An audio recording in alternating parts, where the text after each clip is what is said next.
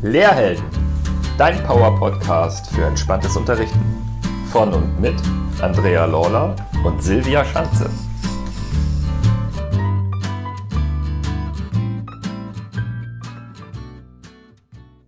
Ja, herzlich willkommen. Hallo zu einer neuen Folge auf dem Lehrhelden-Podcast Fünf Fragen an. Heute wieder ein Interview, was wir für euch dabei haben, im Gepäck haben. Und wir freuen uns total mit einer, ja, Frau aus dem echten Leben, einer Lehrerin zu sprechen. Mehr zu dieser Person, die heute bei uns ist, gleich von Silvia.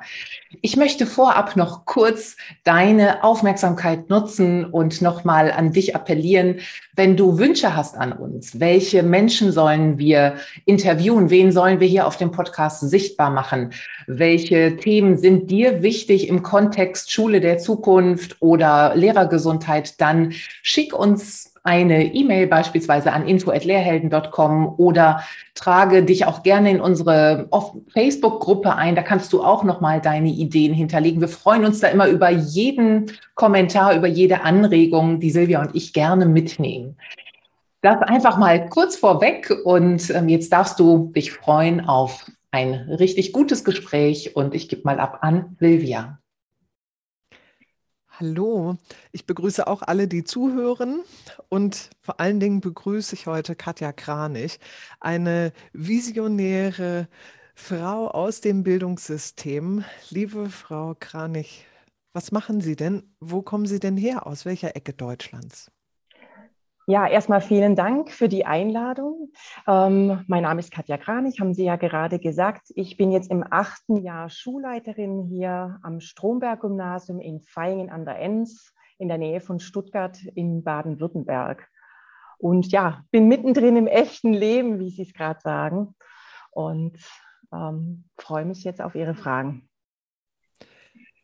Vielen Dank, liebe Frau Kranich. Ich bin ja auf Sie aufmerksam geworden beziehungsweise auf das Stromberg-Gymnasium, da Sie und Ihre Schüler und Schülerinnen was ganz Großartiges gemacht haben, was auch lange überfällig war.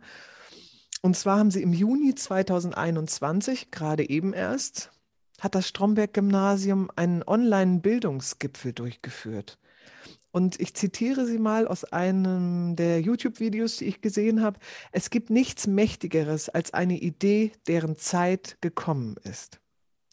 Lassen Sie uns und unsere Zuhörer und Zuhörerinnen doch mal teilhaben. Wie ist dieser Bildungsgipfel überhaupt zustande gekommen und worum ging es da konkret? Ganz konkret geht es um eine ganz einfache Idee, nämlich die Menschen, um die es geht, teilhaben zu lassen am Prozess. Also das ist einfach mal die ganz simple Idee. Ähm, und die Idee, die Zeit war reif dazu, weil wir an einem Punkt stehen in der Schule, wo man ganz offensichtlich und offenbar spürt, dass die Passung nicht mehr stimmt. Das heißt, das Schulsystem passt nicht mehr zu den Bedürfnissen und Erfordernissen von Lehrern und Schülern. Und das wurde eben, wie in vielen anderen Lebensbereichen auch, in Schule sichtbar und vor allem deutlich spürbar.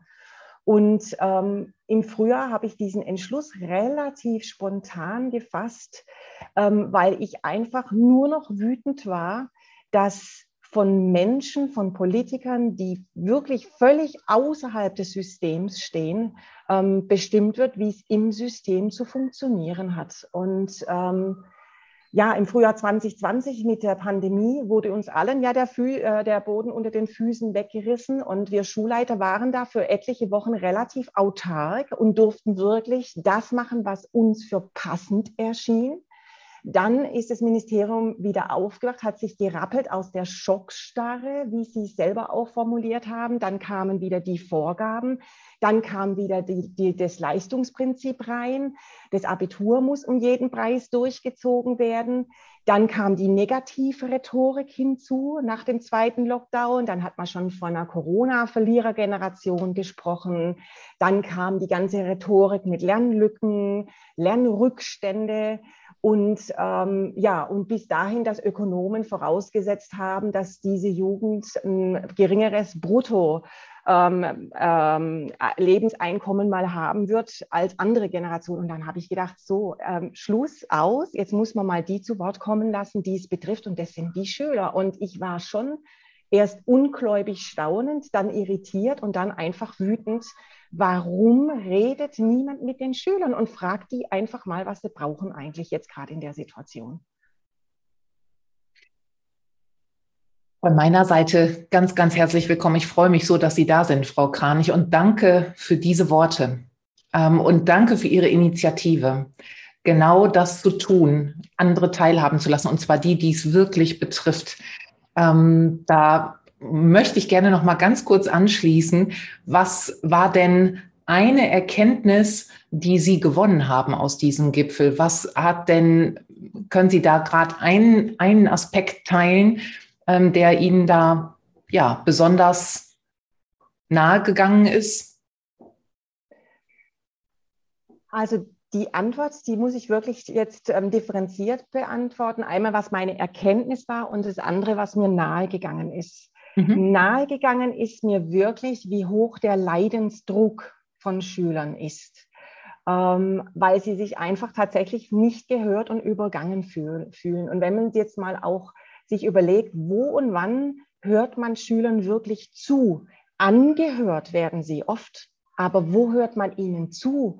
Wo man wirklich versucht, sich in Schülerperspektive reinzuversetzen und mal konsequent aus Sicht des Schülers Schule zu denken. Das passiert so gut wie nie. Angehört werden sie. Sie werden auch eingeladen, aber dann war es das. Also ähm, das hat mich schon ähm, auch betroffen gemacht, wie hoch der Leidensdruck tatsächlich ist der empfundene, subjektiv wahrgenommene Leidensdruck bei Schülern und der empfundene Stress einfach. Ähm, und die Angst auch, die damit verknüpft ist. Ähm, was passiert da mit mir? Was macht das mit uns? Also da, ähm, da, da war ich sehr berührt, weil ich es in dieser Tragweite nicht vermutet hätte. Ich habe geahnt, dass es so ist, aber nicht in dieser Tragweite. Auch von, von vermeintlich starken Schülern. Ja, da waren ja schon die interessierten Schüler dabei. Und dass es selbst bei den interessierten Schülern, die nicht abgehängt sind, so massiv ist. Also da war ich wirklich berührt davon. Meine Erkenntnis ist ähm, von dem Bildungsgipfel, dass ja eigentlich alles da ist, was wir als Grundlage brauchen. Wir haben den Lernkompass 2030, wir haben den nationalen Aktionsplan für Bildung, wir haben die Bildung für nachhaltige Entwicklung als Leitperspektive in den Lehrplänen. Da steht überall drin, dass Schüler zu beteiligen sind an mhm. ihren Lernprozessen, dass sie, in, dass sie zu verantwortlichen Gestaltern ihres Lebens werden sollen. Also Verantwortung und Teilhabe taucht da überall auf. Nur ähm, es wird nicht darüber geredet, nicht genug. Ähm, und wir setzen es einfach nicht konsequent um. Also das war meine zentrale Erkenntnis. Es geht nicht darum, die Schule jetzt zu revolutionieren, sondern im Prinzip müssten wir einfach nur ernst machen mit dem, was schon geschrieben steht, als Rahmenplan da ist. Mhm. Ja, danke nochmal für Ihre ergänzenden Gedanken dazu. Und das hat vielleicht auch viel damit zu tun, wie begreife ich mich als Lehrkraft, als Lehrperson auch in meiner Rolle. Oder zumindest unterstütze ich vielleicht mit diesem Begriff äh, der eigenen Rolle eine solche ein solches Schulleben oder ein Leben in diesem Lernort. Und Sie haben ja auch mal gesagt, sich als Lehrer als Lernender zu begreifen, ähm, ist da nochmal eine wertvolle Aussage, wie wir finden, die wir wirklich auch teilen. Aber wir nehmen auch gleichzeitig wahr, dass manchmal sich Kollegen und Kolleginnen damit auch schwer tun, in diese Haltung hineinzukommen oder hineinzuwachsen. Und wie Sie ja auch schon berichten, ne, ähm, haben Sie jetzt intensiv auch nochmal mit Schülerinnen und Schülern gesprochen, Sie angehört, wie Sie gerade gesagt haben. Und zugehört, diese, zugehört. Zugehört. Ja, äh, genau, entschuldige, genau. Das war der wesentliche Unterschied. Der wesentliche, richtig. Der wesentliche Unterschied, genau. Ähm, und ähm, die sich dann, die Schülerinnen und Schüler, die sich auch die Frage stellen, warum soll ich eigentlich gerade noch an die Schule kommen? Was ich brauche, kann ich gerade auch vielleicht so im Alter der Schülerinnen und Schüler am Gymnasium, ne? das kann ich auch zu Hause gut für mich alleine lernen. Also was ist denn aus Ihrer Sicht so das Pfund, wie kann Schule es schaffen, dass ja die Menschen, die Schülerinnen und Schüler wirklich motiviert diesen Ort besuchen und damit Freude hinkommen?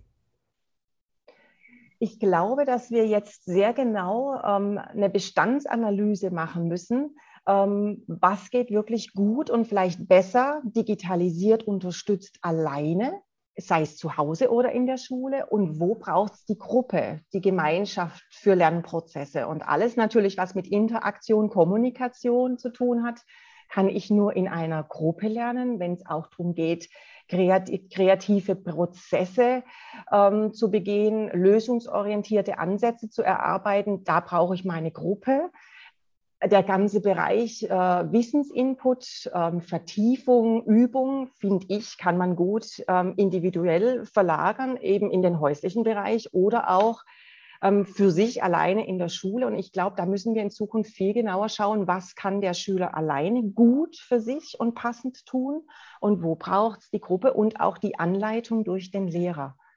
Ich glaube, das wäre so ein ganz wichtiger nächster Schritt. Liebe Frau Kranich, was ist denn das Resümee, was Sie jetzt ziehen aus dem Bildungsgibbel? Und was hat in dieser kurzen Zeit vielleicht schon an Veränderungen stattgefunden bei den Schüler und Schülerinnen, die teilgenommen haben oder die einfach zugehört haben oder vielleicht auch sogar bei der Elternschaft oder im Kollegium? Äh, was jetzt in der kurzen Zeit bei mir ganz persönlich sich verändert hat. Ähm, zum Beispiel, wir veranstalten hier im Haus im Oktober eine Veranstaltung für Schulleiterinnen und Schulleitern zum Lernkompass 2030 war ursprünglich, ist auch, die Planungen liefen auch im Mai letzt, äh, letzten Schuljahres an, war ursprünglich eine Veranstaltung für Schulleiterinnen und Schulleiter und da kam irgendwo der Klick, dass ich gesagt habe, nee, da gehören ja selbstverständlich die Schülersprecher dazu. Also zum, das wäre jetzt ein ganz konkretes Beispiel, dass man die Schüler selbstverständlich einbezieht oder beispielsweise ähm, wenn wir digitale Konferenzen hatten, während, äh, noch während der Lockdowns, ähm, um sozusagen zu schauen, okay, was müssen wir jetzt ähm, anpassen von unseren Strukturen hier vor Ort, was braucht es jetzt im Unterricht, was braucht es nicht. Da machen wir ja genau das Gleiche. Wir sprechen über die Schule, äh, Schüler, über die Lernbedingungen. Und da haben wir konsequent auch interessierte Schülerinnen und Schüler dazu eingeladen. Also, dass diese Selbstverständlichkeit in diesen ähm, Foren, wo es über Unterricht geht, auch die Schüler teilhaben zu lassen, das hat sich konkret an unserer Schule geändert. Ähm, was ich unterschätzt habe, das gebe ich offen und ehrlich zu, ist, ähm, da ist so meine, mein eigener Idealismus mit mir durchgegangen, dass natürlich ähm, die Lehrerinnen und Lehrer, die ja in sich auch eine sehr ähm, heterogene Gruppe sind, auch Zeit brauchen, um sich auch auf so eine veränderte Haltung einzustellen. Und ähm, wir werden hier jetzt in diesem Schuljahr ganz viel Zeit jetzt auch darauf äh, verwenden, tatsächlich hier ähm, die Kollegen mitzunehmen, die, die eben noch nicht aufgesprungen sind auf den Zug. Es gibt welche, die sind sofort aufgesprungen und haben eben gesagt, ja, endlich, endlich tut sich was in die Richtung. Und wie es immer so ist mit Change-Prozessen, das kennen wir alle, das löst auch zunächst auch wieder Unsicherheit oder Ängste aus. Oh je, was passiert hier an unserer Schule? Wird hier jetzt alles ganz anders? Nein, wird es natürlich nicht. Aber genau diesen Ängsten zu begegnen, ins Gespräch zu gehen mit diesen Kollegen, auch zuzuhören, wovor habt ihr Angst? Ähm, ähm, was treibt euch denn jetzt an Gedanken um? Welche Gefühle habt ihr dabei? Genau dieser Mitnahmeprozess erfolgt jetzt in diesem Schuljahr bei uns im Haus. Teilhabe auch auf der Ebene. Natürlich, ja. ja. Und das ist, da sieht man schon, das ist die größte Herausforderung auch an solchen mhm. Change-Prozessen, natürlich. Mhm. Diese Teilhabe aller Beteiligten und dieses auch ernst nehmen und zuhören in all den Befindlichkeiten. Und das braucht eben dann auch seine Zeit. Von heute auf morgen geht es nicht. Es, also bei mir kommen so kommen Ihre Worte wirklich so auf ganz fallen auf ganz dankbare Ohren und auch ganz frohe Ohren, weil Sie sind die Schulleiterin und Sie spielen eine ganz wichtige Rolle in diesem ähm, bewegten Prozess. Und wenn Sie gerade schon so mit diesem Bewusstsein in den Alltag gehen, dann ist das ja schon der, ein ganz wichtiger Nährboden genau dafür, was Sie gerade auch so sich wünschen und was Sie jetzt so schrittweise mit allen Menschen und allen Beteiligten weiter initiieren wollen. Also schön, das von Ihnen so zu hören. So echt und so authentisch. Ich finde besonders schön, dass Sie das intuitiv angestoßen haben, weil sie gesagt haben, das fühlt sich alles nicht richtig an und jetzt müssen wir mal die Schüler und Schülerinnen auch involvieren, aber gar nicht darüber nachgedacht haben, wie das so ist, wenn man etwas intuitiv tut, was das alles nach sich ziehen kann. Weil viele, die alles durchdenken, sagen dann, nee, das passt jetzt gerade nicht in den zeitlichen Plan, deshalb machen wir das später. Und dieses später ist wie mit dem Kind, das man irgendwann bekommen will, wird dann immer weiter vertagt und vertagt. Und das ist das, was ich so besonders toll finde gerade, dass sie das einfach gemacht haben und wie Sie gerade gesagt haben, oh, das habe ich unterschätzt, aber Sie gehen jetzt damit und Sie, Sie holen trotzdem alle ab. Das finde ich ganz, ganz toll. Ja, vielen Dank, ja. Ähm, ich möchte mit Ihnen noch mal ganz kurz ähm, so in ein, an, ja, ein wichtiges Nebenthema äh, reinzoomen, denn neben dem Bildungsgipfel, den Sie just dieses Jahr initiiert haben, haben Sie auch schon häufiger Ihre Gedanken geteilt. Ah, ist das Pause bei Ihnen, richtig? Die Pause ist jetzt vorbei, richtig, richtig.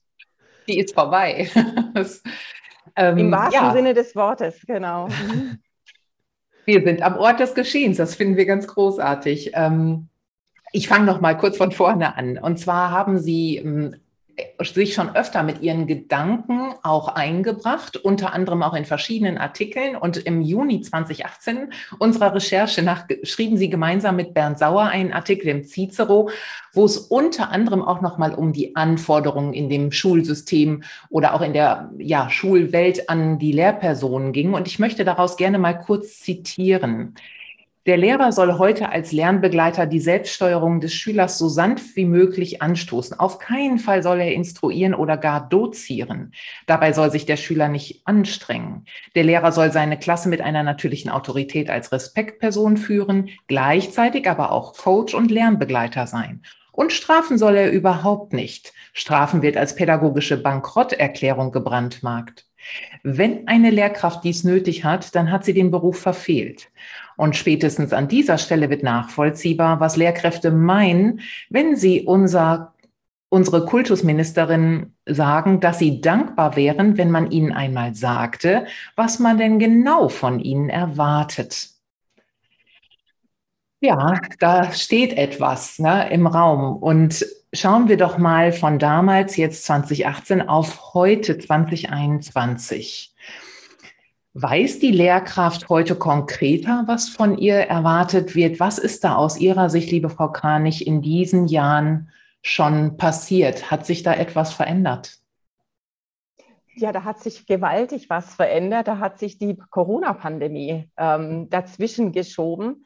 Ähm, es ist ja so, wenn man mal so auf die Zeiten blickt, ähm, manche Jahrzehnte verlaufen sehr statisch ohne große Ausschläge nach oben, unten und dann durch irgendein äußeres Ereignis, in diesem Fall jetzt die Corona-Pandemie, fangen an, äh, fangen die Dinge an, sich zu verändern, schnell und massiv zu verändern. Dinge werden in Frage gestellt und plötzlich kommen ganze Systeme äh, ins Wanken, sage ich mal, und es wackelt so wie so, so ein Erdbeben, wo, wo dann so diese, diese Fundamente äh, sozusagen zum Beben kommen. Und dieser Artikel entsprang einer Zeit, die doch sehr statisch erschien, was die Systeme anbelangt. Also dieses Schulsystem scheint ja so in Stein gemeißelt zu sein. Und das ist ja genau der Punkt, ja, am Schulsystem kann man eh nichts ändern. Und das war eine Zeit, dieses immer weiter, schneller, höher Prinzip, Optimierungszwang, Leistungsprinzip auf, auf Gedeih und Verderb ähm, für die Schüler. Und auf Zuruf der Wirtschaft wurde das G8 eingeführt. Die Schüler sind zu alt. Ähm, ja, dann hat es geheißen, die haben von Informatik zu wenig Ahnung, hat man, hat man on top noch Informatik ein, eingeführt, hoppla die hopp als Schulfach hier in Baden-Württemberg. Und das war schon so, diese, dieser, dieser, diese Idee hinter dem Artikel war, was soll denn der Lehrer noch alles machen? Immer dieses on top obendrauf und äh, ja, irgendwie die eierlegende Wollmilchsau, wie es so schön heißt. Ähm, und das war schon so eine ganz große Unklarheit, was denn noch alles. Wir sollen irgendwie alles bedienen, alle Bedürfnisse, alle Wünsche, vor allem die von außen an das Schulsystem gerichtet waren. Und das war natürlich auch ähm, auf die Lehrkräfte auf Schulen eine, ich finde, eine äh, enorme Überforderung. Also so eine, diese Anspruchshaltung ist per se eine Überforderung, dass wir es allen recht machen und jeden, jeden Wunsch bedienen könnten an einer Schule. Das ist so ein bisschen die Idee ähm, äh, dieses Artikels dahinter. Und ähm, die Corona-Pandemie, wie gesagt, hat alle sehr zum Schwingen gebracht und hat ja im Übrigen gezeigt, ach, es geht ja doch plötzlich vieles ganz anders, wo man gesagt hat, geht nicht. Mhm. Ja, ich sage nur Homeoffice-Regelung. Wie viele Firmen haben ihren Mitarbeitern gesagt, Homeoffice gibt es bei uns nicht, ja? In Anbetracht des Verkehrskollapses vor der Pandemie. Und jetzt geht es plötzlich alles.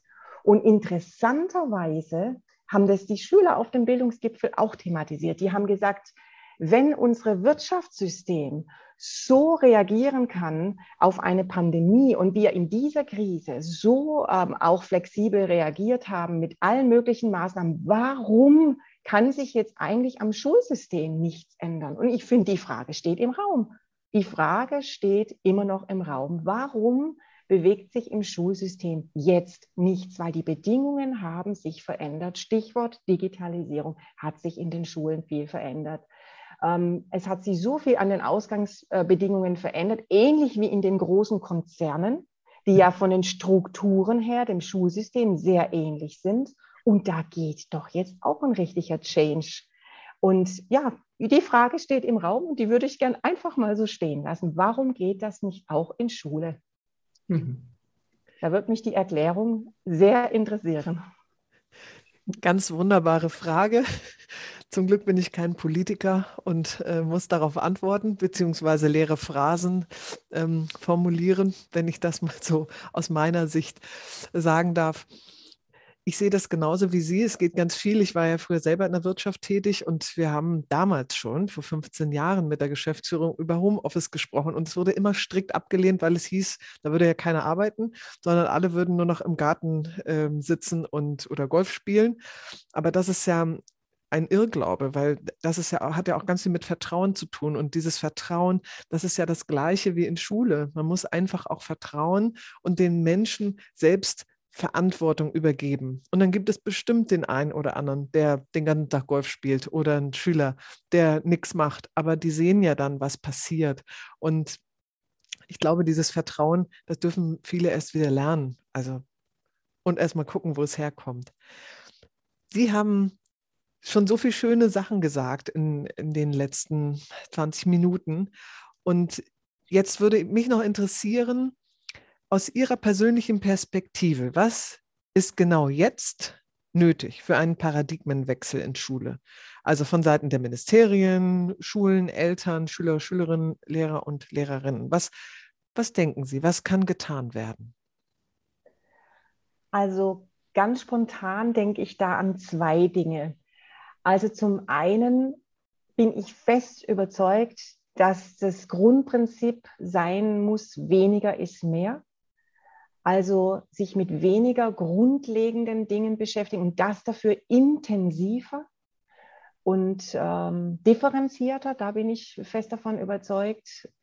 Äh, und das andere ist, dass uns Schulleitern einfach mehr auch vertrauensvoll und verantwortungsvoll Entscheidungsfreiheiten eingeräumt werden im Vergleich zu anderen Ländern, wo das Verhältnis anders ist. Also die, die, die, die Aussagen habe ich von Andreas Schleicher übrigens, wir dürfen hier in Deutschland ähm, von zehn Entscheidungen im Schnitt zwei eigenständig treffen. Acht dürfen wir nicht eigenständig mhm. treffen. Das finde ich zum Beispiel ist ein Hebel, wo man dringend dran müsste.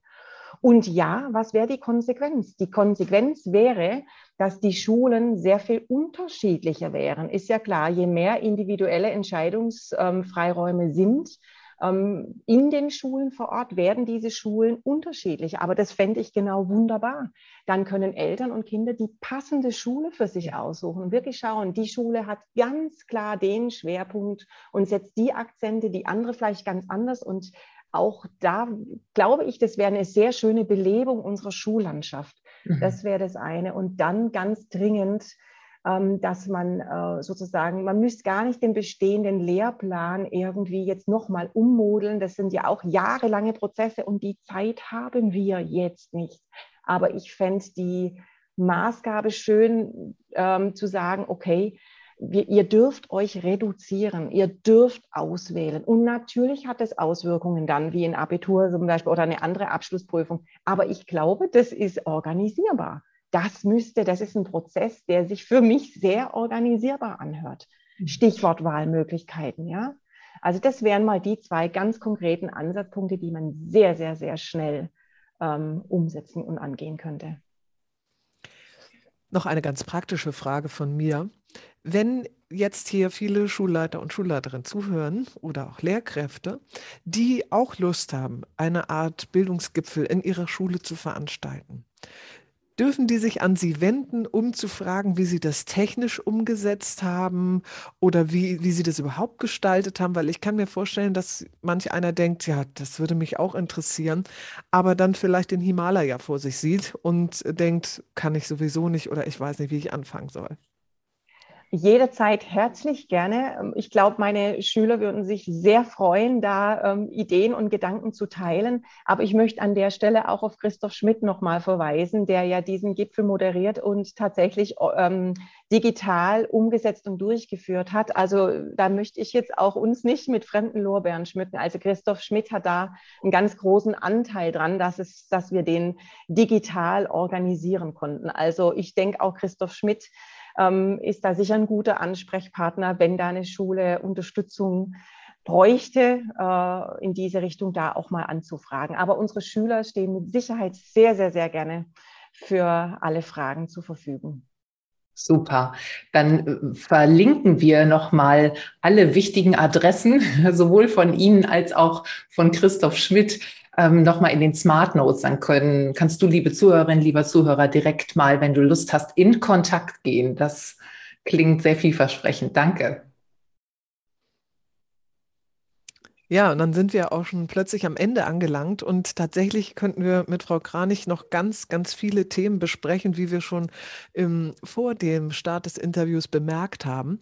Und wir möchten auf jeden Fall noch mal ein Interview mit Frau Kranich führen und einen Schüler eine Schülerin dazuladen, so dass wir beide Perspektiven auch noch mal genauer betrachten können. Ja, Vielleicht ein Schlussstatement noch, was mir gerade so auf dem Herzen liegt, an alle Schulleiterinnen und Schulleiter, die äh, vielleicht da auch ähm, da jetzt auch im Prozess drin sind, einfach machen, einfach machen. Das wäre meine Botschaft. Schön, vielen, vielen Dank, dass Sie da waren. Ja, ich bedanke mich, dass Sie da waren, liebe Frau Kranich. Das ist richtig toll, nochmal von einer Schulleiterin zu hören, wie das zustande gekommen ist, warum sie das gemacht hat und was jetzt überhaupt alles passiert. Denn das ist ja ein Prozess, der bei Ihnen angestoßen wurde, der ja erst anfängt spannend zu werden. Vielen Dank für den Einblick. Vielen Dank Ihnen. Toi, toi, toi für die nächsten Schritte. Ich wünsche Ihnen weiterhin so viel Herzblut und Leidenschaft und so, ja, tolle Menschen um sich herum, tolle Schülerinnen und Schüler, Begleiterinnen und Begleiter, ähm, damit Sie Ihre Visionen, äh, die großen, aber auch vielleicht die kleinen, ähm, ja, weiterhin so lebendig umsetzen und weiterhin Lust haben, einfach zu machen. Und in diesem Sinne verabschiede ich mich gar nicht so richtig, sondern sage vielleicht einfach bis bald, liebe Frau Kranich. Sehr gerne. Und danke fürs Zuhören auch an dich, an euch, liebe Zuhörerinnen und Zuhörer. Und äh, wie gesagt, wir freuen uns immer über euer Feedback. Und wenn ihr jetzt denkt, ah, wenn wir Frau Kranich nochmal da haben und ein Schüler oder eine Schülerin kommt sogar mit, wenn es bestimmte Fragen gibt, die wir stellen sollen, schick sie uns gerne. Ich wiederhole gerne nochmal info at lehrhelden.com. Und wenn du diesen Podcast gerne unterstützen möchtest, dann verteile ihn nochmal in dein Umfeld, mach auf uns aufmerksam und wenn du willst und Leute kennst, die hier sichtbar werden sollen, die gehört werden sollen, zu und angehört, dann ähm, lass uns das gerne wissen per E-Mail oder auf anderem Wege. Wir freuen uns darauf. Für heute, tschüss. Und denk daran, trau dich, heldenhaft zu sein. Denn Helden wie dich braucht die Schulwelt.